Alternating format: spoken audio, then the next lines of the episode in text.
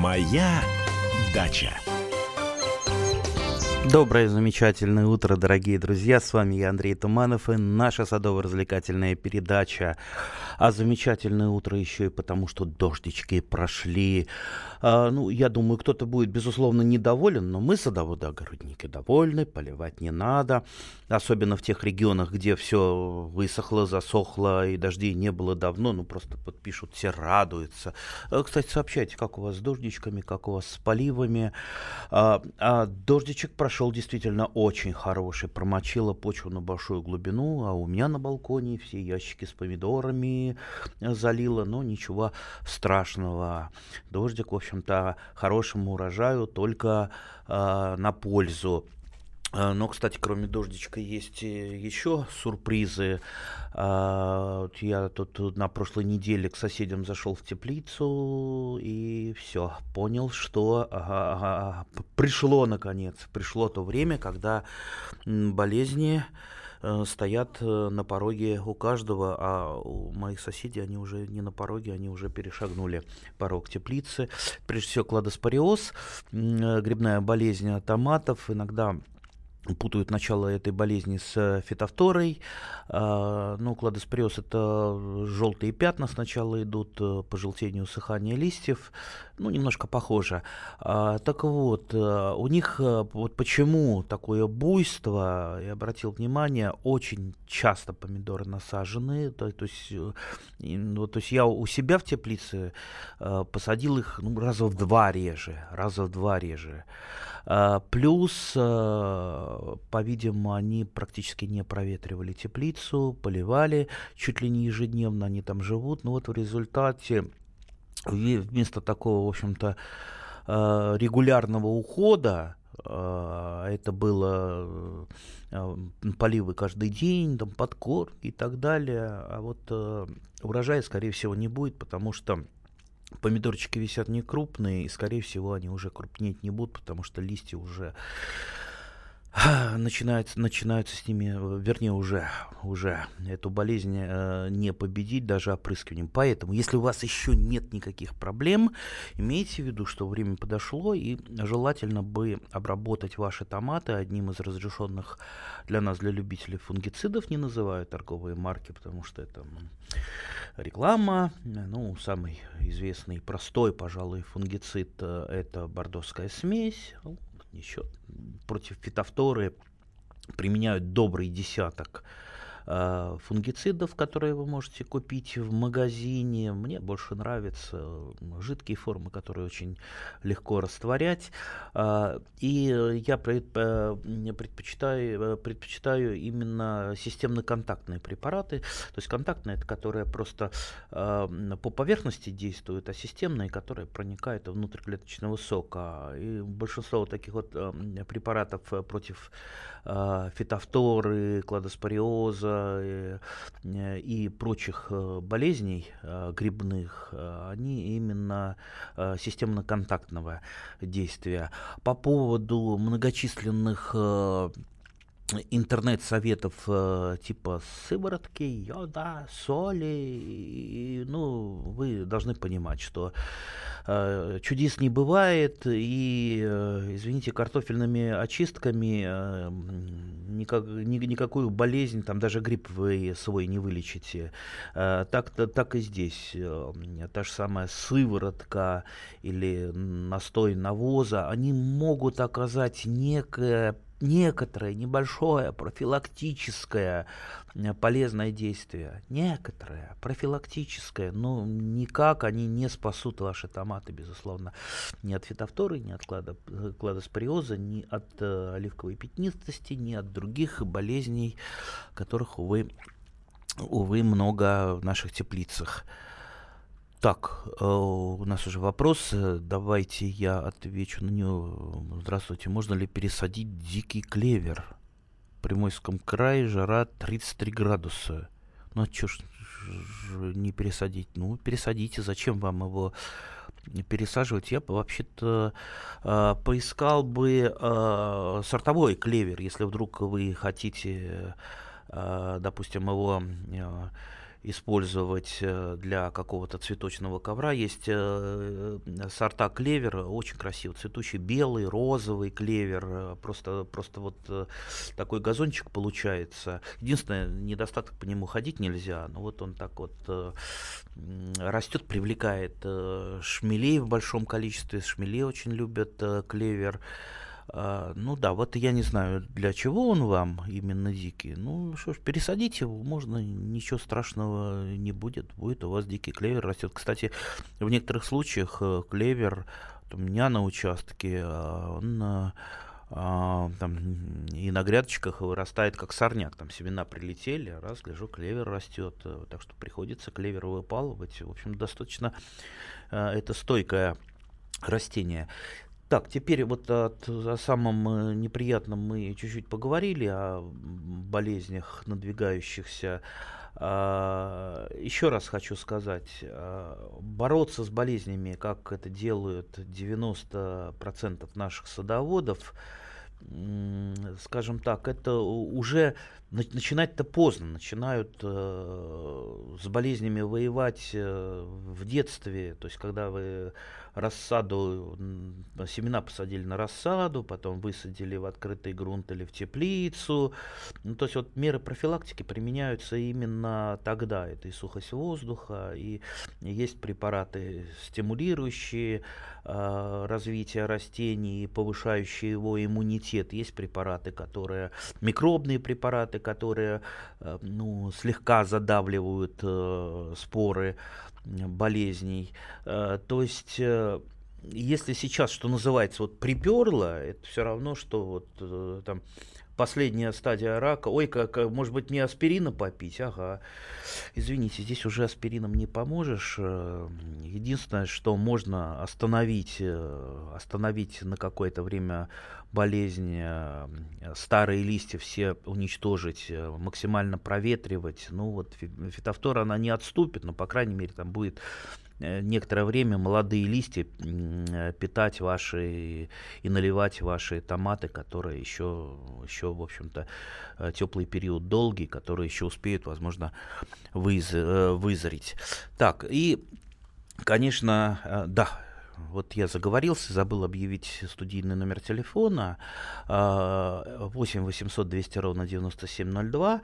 Звоните, рассказывайте, а как вы, а как вы боретесь с болезнями, вредителями, а, и, может быть, э, кто-то борется с а, переизбытком урожая, а, да, вот э, огурцы хорошо поперли. Просто вот э, нарадоваться не могу. Кабачки пошли, патиссоны пошли, и тепло, а этим теплолюбимым растениям это в самый-самый раз. И поэтому я вот сейчас собираю, собираю, буду консервировать. И уже, кстати, начал консервировать. Вообще консервирую-то я уже давно, начиная с мая. Пер, первая моя консерва это э, был щавель. Э, молоденький щавелечек э, с, соль, с сальцой. Вот такая вот, вот такая вот заготовочка э, на э, зеленые щи пригодится зимой. Ну и э, э, ушел весь, который у меня растет на участке, не дикий, а, кстати, культурный. Э, э, очень много смородины, набираю смородину, замораживаю в основном красную, белую, черную, крыжовник. Просто... Кстати, тут э, у меня одна знакомая в соцсетях а, написал такую маленькую загадочку. Она упомянула один рынок и говорит, «Э, вот на этом рынке, как вы думаете, самая дорогая и, дорогой фрукт ягода какая? И там перебирали, там разные иностранные киви и прочее, прочее. Оказалось, самый дорогой крыжовник на этом рынке 350 рублей килограмм. Не могу в это поверить, у меня крыжовника море. Через короткий перерыв э, мы вернемся. Моя дача. Проблемы, которые вас волнуют. Авторы, которым вы доверяете. По сути дела, на радио «Комсомольская правда». Егор Холмогоров. По понедельникам с 7 вечера по московскому времени. Моя дача. А мы продолжаем нашу садовую развлекательную передачу. С вами я, Андрей Туманов. Наш студийный номер телефона 8 800 200 ровно 9702. WhatsApp и Viber 8 967 200 ровно 9702. Пишите, звоните, рассказывайте о хорошем. Ну и можно немножечко о плохом. А, Людмила у нас на связи. Здравствуйте, Людмила. А, Здравствуйте. Чем вы нас порадуете? Да не порадую, я хотела Ой. вопрос задать. Ну, давайте. Вот вся слива осыпалась, в чем дело? А, Знаете, ну вот э, классический неотвечаемый вопрос. Слива, там, ну, добрый десяток причин, которых лежат на, которые лежат на, на, на поверхности, начиная от повреждения корней, повреждения коры, а, ну что еще, там с- болеет слива, там добрый десяток болезней у нее. Поэтому, к сожалению, как минимум здесь надо посмотреть э, на вашу сливу, как минимум, хотя бы издалека. Присылайте фотографию, желательно крупным планом, в том числе осыпавшиеся сливы. Может быть, я что-то что-то смогу э, из этого выжить. Э, Хотя, если бы вы обратились к профессиональному э, фитопатологу, фотографиями вы бы там не обошлись. Э, Там, как минимум, ему бы там представ- надо было э, сами живые слибы, чтобы сделать анализ. Это уж я так это самое пытаюсь сделать это полюбительски, чем иногда навлекаю на себя критику со стороны именно профессионалов, что мы все упрощаем. К сожалению, вот приходится упрощать. Потому что если мы не будем упрощать, э, то в интернете там и все упростят настолько, что э, вообще вы, скорее всего, потеряете все растения и загубите почву. Сейчас вот, если вы с этим вопросом обратитесь на какой-то форум, вам там насоветуют солью посыпать, содой посыпать, еще чем-то посыпать. То есть не зная, с чем э, вы боретесь и от чего у вас засохли сливы, но, но со- советы все готовы давать. Поэтому лучше, э, вот, э, прежде чем что-то делать, надо как минимум для начала определить, а что же случилось с вашей сливой. Еще раз говорю, вот за глаза, от чего она осыпалась, мы так вот не можем сказать. У нас другой телефонный звонок. Вячеслав, здравствуйте. Вы нас э, то- тоже не порадуете или порадуете? Не совсем порадованный вопрос. Э, Добрый день. Здрасте. Вишня, э, шоколадница, двухлетняя посажена в прошлом году из Тимирязевки. В этом году получилось так, что с одной стороны практически скелетные ветки поусыхали. Ну, как-то так вот, торчат только пенечки. Она ц- Перепривить, вот, Она перепривить цвела? можно? Она Цвела, цвела? да. Одна ягодка, кстати, появилась, я все ждал, когда она созреет. Но меня осы опередили, осталась только кожица и косточка. Видать, наверное, действительно шоколадница. Я хотел спросить, вот эти молодые побеги, особенно центральная ветка, поперла вверх, как, это, как удочка, а- обрезать, перепривить можно, чтобы сформировать скелет?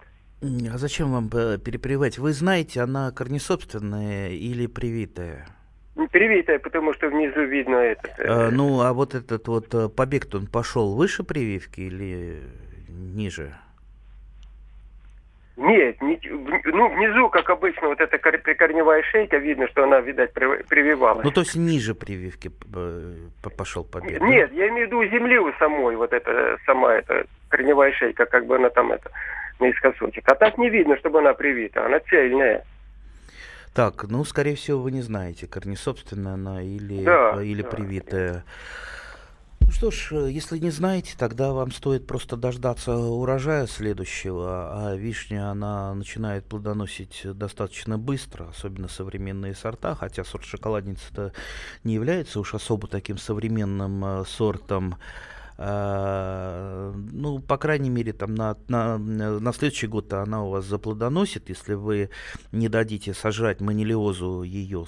От чего у вас светки-то усохли? Скорее всего, от манилиоза и усохли, от манилиального ожога. А сейчас вишни все страдают от, не, от него. Посмотрите, что это такое, как вести профилактику, опять же тоже профилактику, с манилиозом не борется, как и э, с фитофторозом. Э, Самое главное это делать профилактику, чтобы э, не заболели. Если в случае с фитофторозом, там, э, бог с ним это заболеет в конце августа, мы успеем урожай собрать, то э, от манилиоза мы можем ну, более-менее защитить наши Э, растения путем э, хотя бы двухкратного опрыскивания фунгицидами это, по зеленому кодонсу и после цветения. Плюс э, соблюдение элементарной чистоты. Вот мне почему не удается последнее время нормальные урожаи вишен собирать. Уж я холю и лелею их, дай бог, каждому. Ну вот у соседки через участок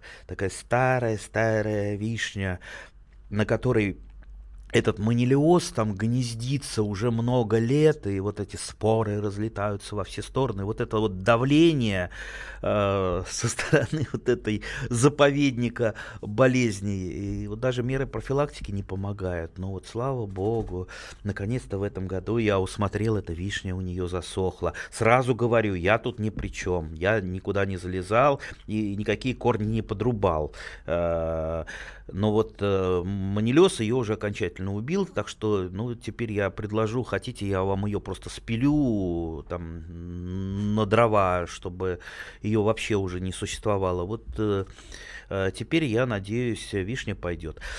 Так, теперь по, пол, по, э, по, по поводу прививки. Ну, я, я, естественно, вишню можно на вишню что угодно, любой сорт прививать. Я очень люблю, у меня растет э, и октава, и жуковская, и шоколадница, и заря татарии, очень люблю э, ее.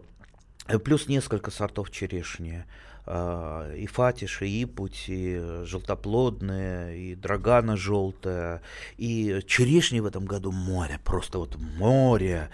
Я наелся, во, и всех своих родственников, знакомых накормил черешней. Другое дело, что из черешни там особых заготовок не поделаешь, варенье из нее не очень. Если кто-то может меня научит варенье из черешни варить вкусное, буду очень-очень благодарен. Вот из вишни, да, вкусное, но вишня, вишня было немножко поесть и немножко войлочной вишни. Так что перепрививайте свою черешню. Лучше всего э, сделайте, как я, если перепривьете черешню половину на половину, половина у вас будет черешни, э, половина вишни. Это почему? Потому что э, там, при листопаде, раннем листопаде, при некоторых болезнях, там, допустим, при кокомикозе, вишневое деревья очень сильно ослабляется. Любое ослабленное растение, это, как я говорю, все собаки потом на, на него вешаются. А черешня, она более устойчивая, листья не сбрасывает. И там огромный листовой аппарат, который помогает просто самому э, деревцу или кустику э, жить и повышать свой иммунитет. Ну, как-то очень-очень а, просто. Так, у нас телефонный звонок. Валентина, здравствуйте. Здравствуйте. Будьте добры, хотела бы спросить, разных источниках в литературе говорят о томатах. В одних нужно нижние ветки убирать, в других не надо. То есть сам томат выращивает себе столько веток, сколько ему необходимо. А После... Вы имеете в виду листья или пасынки? Нет, именно, именно веточки. Нет, не пасынки, листья, нижние. Э, нижние листья, вот смотрите, здесь все очень просто. Когда лист э, уже отработал, у каждого томатного листа есть свой определенный срок жизни, когда он работает. Вот посмотрите, нижние листья, они пожелтели, на них э, начинаются уже какие-то пятнистости. Они явно не работают, они только загущают э, ваш томат. Тем более они в тени, то есть от них толку никакого. Они на хлебнике, плюс на них э, вешаются, э, на первые вешаются болезни. Если мы их вовремя уберем, э, мы просто освободим пространство, уберем нахлебников, не будет так густо, не будут так активно размножаться болезни. Поэтому, да, безусловно, я вот приезжаю, когда на дачу, я первым делом иду в теплицу, особенно если дождик, а в теплице не капает, и, э, и работаю с томатом, потому что за неделю там успели и пасынки вырастить, вырасти, успели э, листья пожелтеть, которые надо нижние удалить, ограничить рост, ну много-много разных дел, и поэтому вот я так вот ползаю на, то на коленочках, то в три погибели, и э, свои томатики обрабатываю. Там, кстати, уже висит, ого-го, какой урожай уже, ну, висит несколько ведер, скажу по секрету. Поэтому я вот жду не дождусь, я уже так вожделенно представляю, как я вот эти вот помидорчики разламываю, не разрезаю даже, а разламываю, потому что я в основном бештексные выращиваю, вкусные, замечательные э, сорта, которых никогда вы в магазине, нигде, ни в магазине, ни на, ни на рынке такой вкусноты не купите. Так что, э, дорогие друзья, к сожалению, сейчас э, будут у нас, э, нет, не к сожалению, к радости, наверное, будут новости. После новостей мы опять э, с вами начнем говорить про наше любимое, про дачу, огород и любимые растения. Моя дача. Проблемы, которые вас волнуют. Авторы, которым вы доверяете. По сути дела, на радио «Комсомольская правда». Николай Стариков. По вторникам с 7 вечера по московскому времени. Моя дача. А мы продолжаем нашу садово-развлекательную передачу. С вами по-прежнему я, Андрей Туманов. Наш студийный номер телефона 8 800 200 ровно 9702. WhatsApp и Viber 8 967 200 ровно 9702. Давайте я попробую ответить на вопросы, которые нам насыпались в WhatsApp. Какой сорт опылитель лучше всего посадить рядом э, со сливой Евразия. Ну, пошли про сливы. Вообще сорт Евразия ну, один из самых уникальных наших э, российских сортов. Он, в общем-то, достаточно современный, он где-то, по-моему, в 80-х годов выведен в Воронежском аграрном университете, и там кровей намешано в этой сливе. Называется правиль, правильно Евразия-21. А, там а, принимала участие и вот обычная слива европейская домашняя, или вот прунус доместика, вот, ну, в основном выращивают у нас сливу европейскую домашнюю.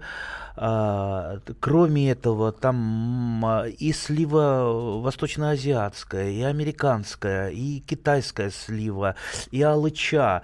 То есть, э, ну вот, намешано много всего. И эта слива уникальная и, и по вкусу, и по урожайности, и по устойчивости к болезням. А она такого, она достаточно крупная и яркого фиолетового цвета, и внутри, э, внутри такая оранжевая, оранжевая мякоть, э, очень ароматная. И с дерева можно, ну, ну, 5 ведер собрать. Натурально 5 ведер Э, нисколько не преувеличиваю. И по сравнению с другими э, сливами, вот какие-то сорта сливы можно такими назвать э, фентифлюшками, э, недолго живущими. Знаете, вот есть сорта слив, которые, ну, там пяток лет поплодоносила, ее там можно заменить. Если, по, если это корнесобственная порослью, то Евразия, она уже такая серьезным деревом вырастает, э, которая, которая надолго, на десятки лет вступает в плодоношение, кстати, не очень быстро, год на пятый. Э, ну, это я немножечко даже отвлекся, рассказывая про этот замечательный э, сорт, ушел в подробности, а сорта опылители, в принципе, любые одновременно цветущие сорта э, сливы европейской домашней, типа, типа там ринклода колхозного, ринклода тамбовского, венгерки московской и, и так далее. Если в вашей зоне они цветут одновременно, в принципе, они опылят Евразию, у которой единственный недостаток, она сама стерильна, то есть она никогда не опыляется собственной пыльцой. И для того, чтобы был урожай, ей обязательно нужен опылитель. Ну, как я уже сказал, вот и сливы европейской домашней, желательно. Ну вот, в общем-то, все, все легко решается. Так, у нас телефонный звонок. Владимир, здравствуйте. Э, доброго дня. Вот здесь вот вопрос возник. А можно ли на березу привить какой-нибудь водоносящий, там, ну, сливу, вишню, черешню, что-нибудь такое? А вы не пробовали? Не пробовали? Нет, не пробовал. Да? Нет, а, не пробовали. А, а, вы попро- а вы попробуете. Где-то где-то в сейчас я вспоминаю в римских источниках там такой немножечко в древнеримских, в смысле, прикольное стихотворение есть, что там на березу привил того, сего и так далее. Но надо понимать, что это стихотворение такое пародийное, юмористическое. Ну, ясно, что на березу вы никакие плодовые растения не привьете, но на березу можно привить и кое-что ценное. Например, а, карельская береза, это же ценно, это же древесина на вес золота.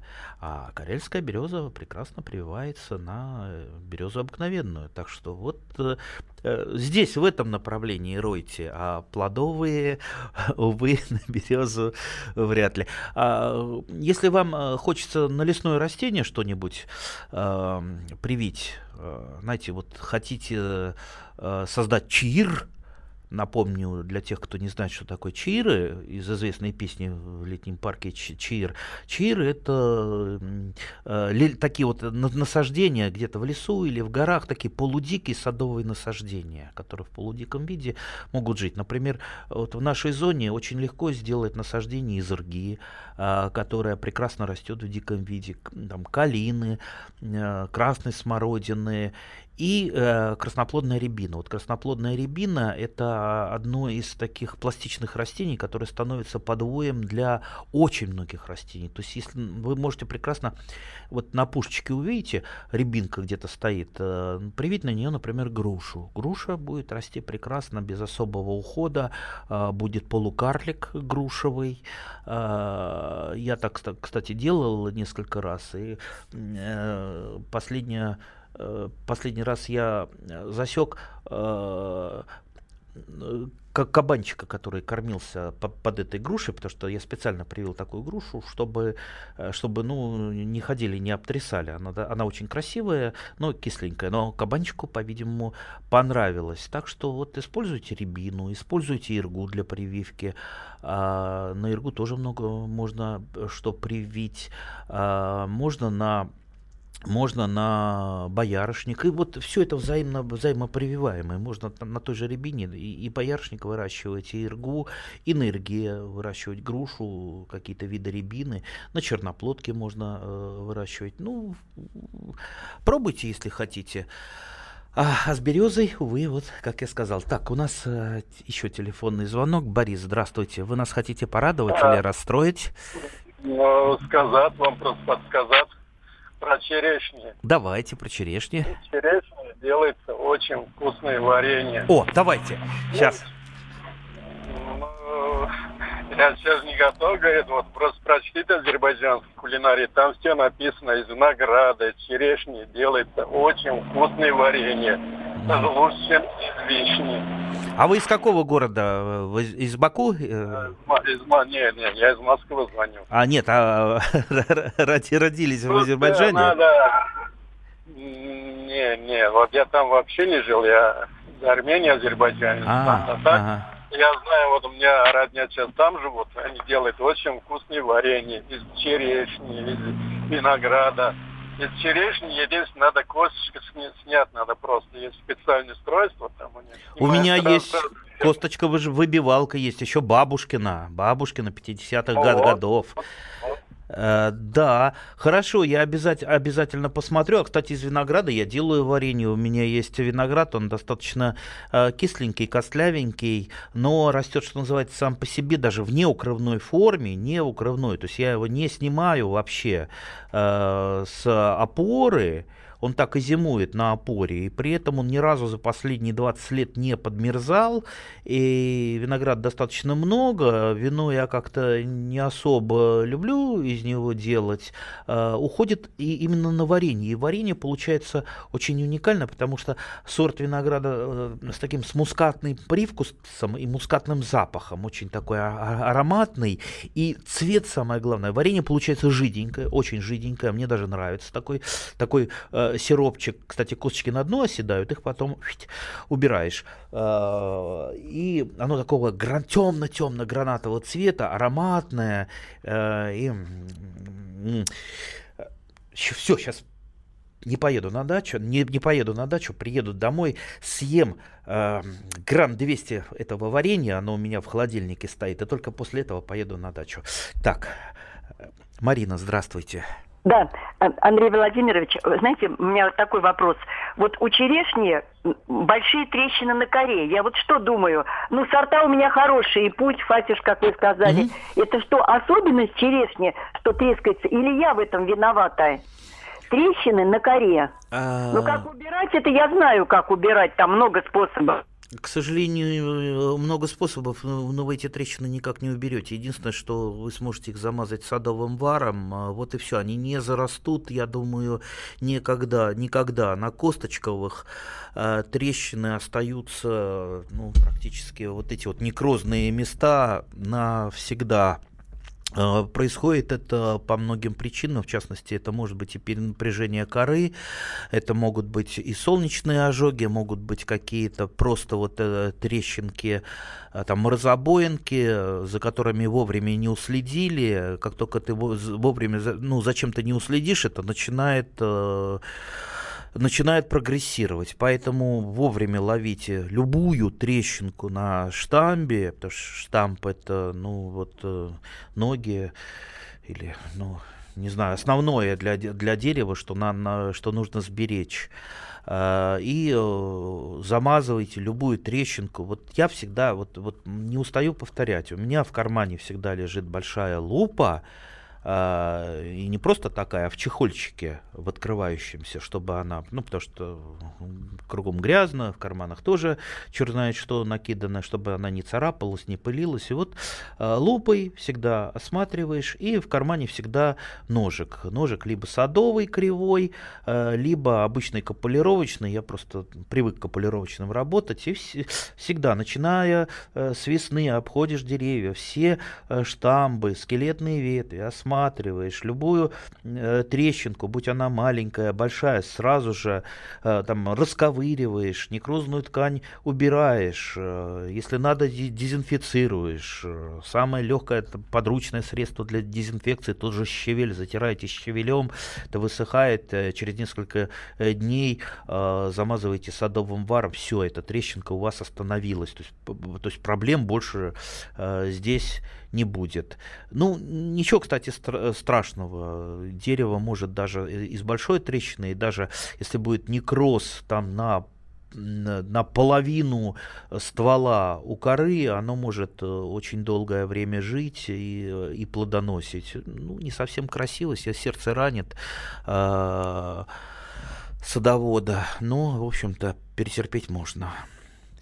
Так, давай давайте э, быстренько посмотрим. Мы не успеваем э, все вопросы в Айбере. Так, прошлые выходные был на даче.